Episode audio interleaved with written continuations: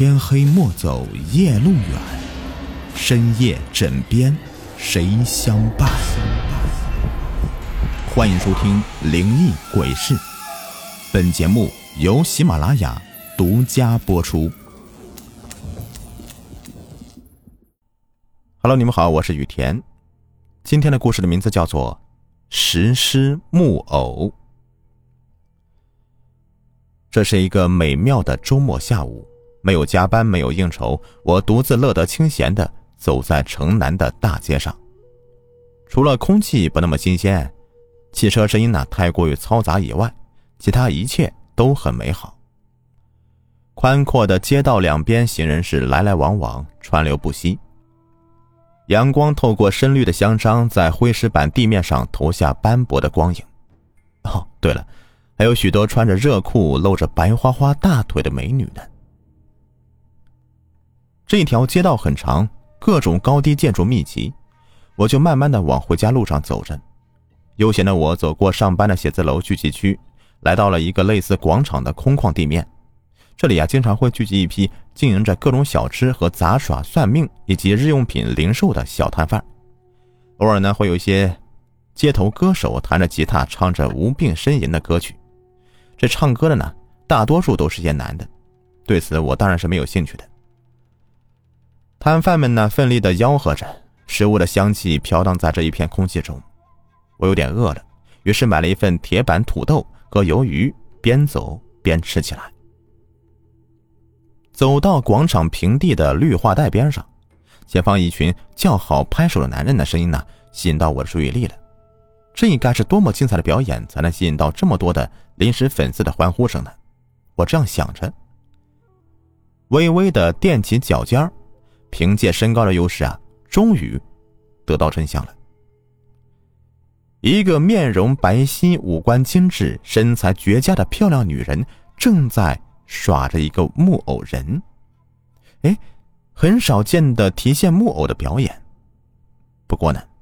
最吸引人的还是面前这个表演者，虽然看上去有些女神的高冷，但也不影响大家对她美貌的赞美。木偶人的面前放了一个装着一元、五元、十元零钱的红漆木箱子，甚至里面还露出了几百张百元大钞的边角。看样子，这个美女表演者今天的收获应该还是不错的。此刻，她正双手双脚并用。用五根彩色丝线操纵着地上的木偶人，双手双脚和头做着各种各样的动作，翻滚倒立、唱京剧、下跪作揖。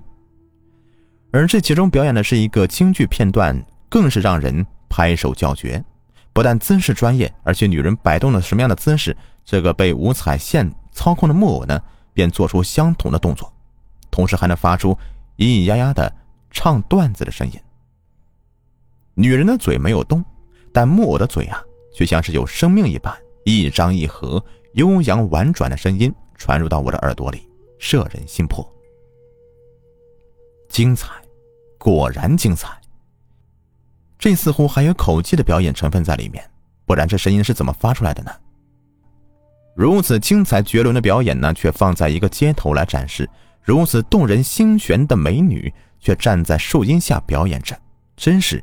暴殄天物啊！若是能给他一个可以自由发挥的大舞台，那该多好呢！我这样想着。其实也并非是我咸吃萝卜淡操心了，而是因为我是一个民间表演的带队者。没错，我的职业就是为我所在的公司挖掘、联系具有特别表演才能的个人或者团队合作，进行全省甚至全国性的商业演出。当然，我自身也是一名会武艺、杂技的表演人。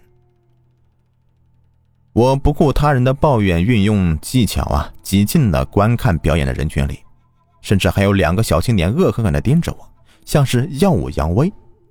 虽然我不害怕，但是我还是人畜无害的冲他们抱歉的笑了一笑，摆摆手，轻声的说了声对不起。四周的人越来越多了，大多数呢都是男性。这个很正常。面前这个女人穿着透明的白纱古装服，黑色的蕾丝内衣，还可以看到隐约的花边，脱俗如仙呢。我站在围观人群的第二排，仔细的观看着。直到这时候，我才看清楚这个被美女操纵的木偶人来。木偶人的身形并不是很大，和一两岁的婴儿体型大小差不多，不过似乎看上去头和身体的比例有些不协调，但是并不影响整体的美观。麻雀虽小，五脏俱全嘛。地上的木偶人也是，眉毛、眼睛、鼻子、嘴巴全都有，刻画的是活灵活现，而那双眼睛。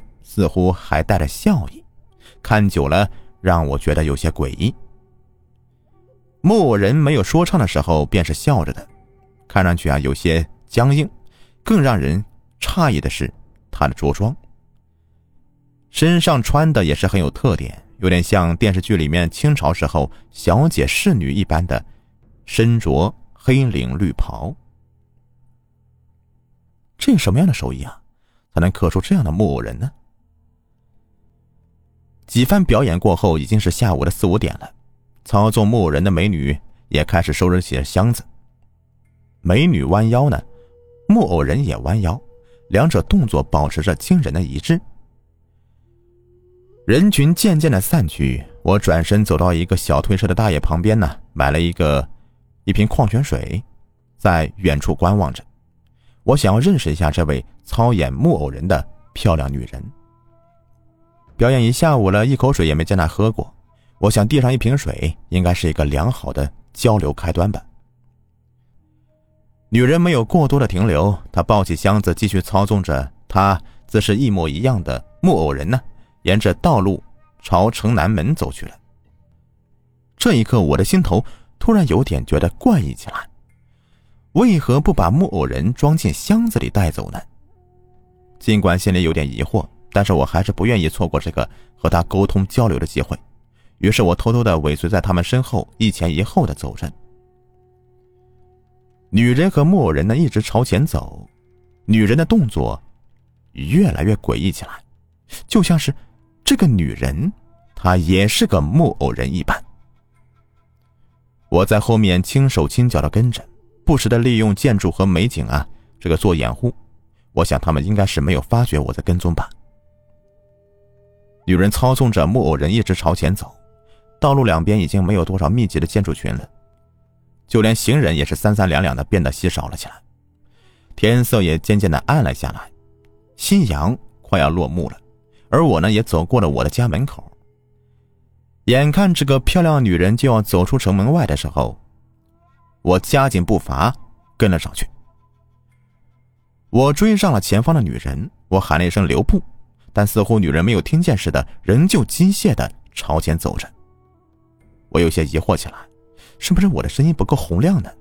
我又加大音量喊了一声，女人依旧是没有停下，更是没有回头，仿佛就像是没有听到我的声音似的。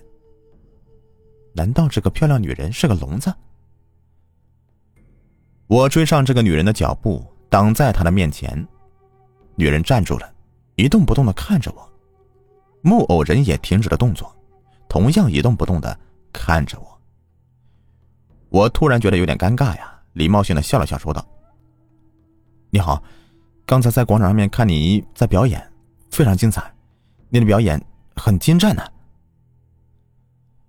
千穿万穿，马屁不穿呢。我夸奖了面前女人一句。女人目不转睛的看着我，对，就是目不转睛。足足盯了我十多秒，可她眼珠子都没有转动一下。我更加尴尬起来了，于是做了一个简单的自我介绍，并称希望他能有时间呢过去到公司里面坐坐谈谈。女人依旧是没有动，就像是失去了生气一般的死死的注视着我。在这样的夜幕降临的时刻，我不禁被他看得有点毛骨悚然起来。我转移了一下视线。望向地上的木偶人，可是更加让我毛骨悚然了。木偶人呢，也目不转睛的盯着我看，刻画的小嘴甚至还带着一些丝丝阴险又不屑的笑容。我感觉呀，自己就像是在自讨没趣儿，却内心中又充满好奇了。一个木雕的木偶人如何会笑呢？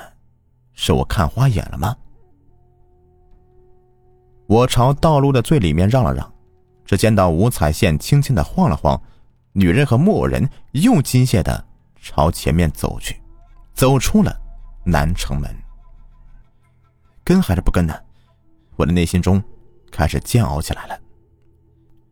不跟，不知道有多少个与我们公司合作的民间表演艺术者都是这样的被我锲而不舍的邀请过来的。难道我要放弃这么一个具有高超的木偶人表演手艺的表演者吗？跟的话，方才那个诡异一幕让我有点心惊肉跳啊！谁又知道到最后会发生什么呢？何况这个女人十足的高冷，我用什么方法可以打动她呢？这种选择就像是放在面前的一堆的金银财宝，而我旁边呢，蹲着一匹狼。就在我犹豫不决的时候，我的手机响了起来。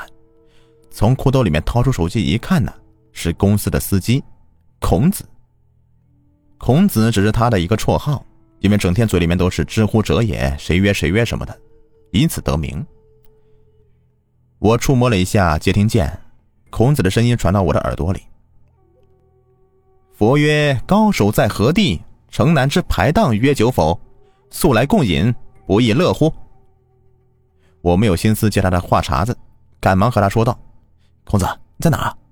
速速开车来城南门口，这里有个美女，还是个搞木偶人表演的，我正在跟着她，你快来吧，不然她走远了。”孔子呢有三大爱好：开车、看美女、闲时醉酒。电话里面听到我的话，他立马兴奋起来，连忙说道：“别人速速就来，尔等切勿擅动。”说罢，挂了电话。不到十分钟啊，孔子就开着他的伊维特停到我的面前。我上了车，让孔子边开车边听我讲。于是我把下午遇到这个女人和现在的情况说了一遍。孔子眉头一皱，似乎有点不满我将他骗过来当司机。我催了催孔子注意看前方，自己左右两旁的注意的看那个女人和她的提线木偶起来。我很清楚，按照他们的速度，在这样一条由城南门。通往县城郊区的大道上面是不会跟丢的。